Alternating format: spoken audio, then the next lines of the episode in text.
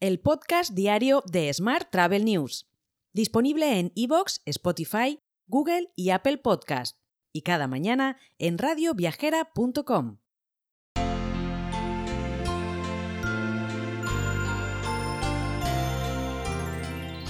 Saludos y bienvenidos, bienvenidas un día más al podcast de Smart Travel News, en esta especial semana navideña que tanto nos gusta. Vamos con la actualidad del día. España ha recibido 88,4 millones de pasajeros internacionales entre enero y noviembre, registrando un incremento del 18,2% respecto al mismo periodo de 2022. Con respecto al mismo periodo pero en prepandemia, es decir, en 2019, que es el año de referencia para todas las cosas, las llegadas están ligeramente por debajo, en apenas un 0,1%. Más temas. Los afiliados a la seguridad social vinculados a actividades turísticas aumentaron en noviembre un 5,1% respecto al mismo mes del año anterior, para situarse en más de 2 millones y medio. El empleo turístico supone el 12,5% del total de afiliados de la economía del país. Además, en relación con noviembre de 2019, el crecimiento del empleo turístico es del 7,2%. Más temas. El 60% de los españoles no ha viajado este año a ningún lugar de vacaciones fuera de España, según datos de Apinio, una plataforma global de investigación de mercados. Del 29% de los españoles que sí ha podido viajar fuera de España, el 67% de ellos se ha desplazado a un país en el que nunca había estado, mientras que el 33% ya había estado antes en ese lugar. Por otra parte, los servicios comerciales de alta velocidad en España volvieron a marcar un récord de viajeros con más de 8,4 millones entre junio y septiembre, lo cual supone un aumento interanual del 32% según el informe sobre transporte de viajeros por ferrocarril del tercer trimestre de este año. En este contexto, el mayor crecimiento interanual se registró en el corredor Madrid-Valencia, seguido del corredor Madrid-Alicante y de los corredores Andalucía. Más asuntos. El denominado turismo azul cobra protagonismo en la Feria Internacional de Turismo, FITUR, que como sabes está organizada por IFEMA Madrid y que se celebra del 24 al 28 de enero del próximo año. La sección Fitur Cruises convertirá el pabellón 4 en el epicentro del sector de los cruceros de la mano de destinos y grandes compañías que mostrarán un amplio abanico de experiencias a través de un completo programa de actividades, jornadas y stands. Cambiamos de asunto. CEAF, con el apoyo de consultores de AON, ha lanzado un plan de pensiones para autónomos del sector de las agencias de viajes.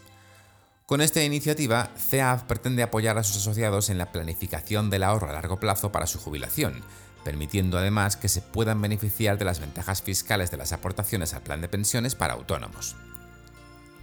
Hoy también te cuento que Fira de Barcelona cerrará el año con 270 eventos y un récord de facturación de 250 millones de euros. Con estos resultados en mente, la institución prevé que los recintos de Montjuic, Gran Vía y el CCIB superen los 300 actos y 260 millones para el año que viene.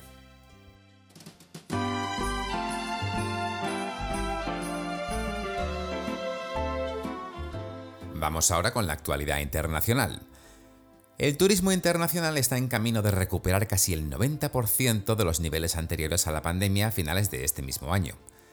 Según los últimos datos de la OMT, se calcula que 975 millones de turistas viajaron internacionalmente entre enero y septiembre de este año, lo que supone un aumento del 38% respecto a los mismos meses de 2022. Más temas. El Consejo de Administración de Wyndham Hotels and Resorts declaró en un comunicado que había rechazado por unanimidad la oferta de canje no solicitada por Choice Hotels International para adquirirla. Además, ha explicado que la oferta de Choice resta importancia a los riesgos reglamentarios y empresariales, incluida una posible revisión antimonopolio larga e incierta. Más temas. Casi la mitad de 217 empresas mundiales redujeron las emisiones de carbono de sus viajes de negocios en al menos un 50% entre 2019 y 2022, ya que desde la pandemia los viajes aéreos corporativos volvieron a un ritmo mucho más lento que los vuelos de ocio. En este contexto, las empresas mundiales de viajes de negocios afirman que esta tendencia podría afectar a las relaciones corporativas, mientras que los ecologistas sostienen que representa un paso importante para minimizar las emisiones globales. Hoy también te cuento que Accor arroja luz sobre algunas de sus iniciativas para reducir las emisiones de carbono. La compañía afirma que desde la construcción hasta las operaciones diarias, la sostenibilidad está entretejida en cada acción concreta que lleva adelante.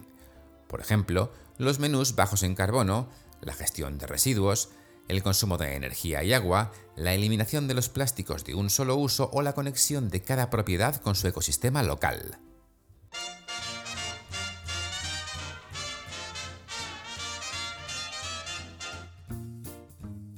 Y terminamos con la actualidad hotelera. El precio de los hoteles, hostales, pensiones y servicios de alojamiento similares en España se encareció un 13,3% en noviembre en comparación con un año antes, según datos del IPC. Mientras, los paquetes turísticos subieron un 12% de media. Más temas. El Grupo Piñero cierra 2023 con una inversión hotelera récord de 104 millones de euros. Así se consolida entre las siete primeras compañías por facturación, con una cifra que rozará por primera vez 2.000 millones de euros, justo por debajo de Palladium, que es la hotelera de los matutes. Los cinco primeros puestos siguen ocupados por Riu, Barceló, NH, Meliá y Otusa. Mientras, Atom Hoteles Socimi ha vendido en 7,5 millones de dólares el Hotel AC Ciudad de Sevilla y ha anunciado que a partir de enero el Hotel AC General Álava en Vitoria pasará a estar gestionado por B&B Hotels. Esta rotación y reposicionamiento de activos se enmarca en el plan de generar mayor rentabilidad para sus inversores, según explica la propia compañía. Imelia está abordando el proceso de refinanciación de más de 1.100 millones de euros de financiación bancaria.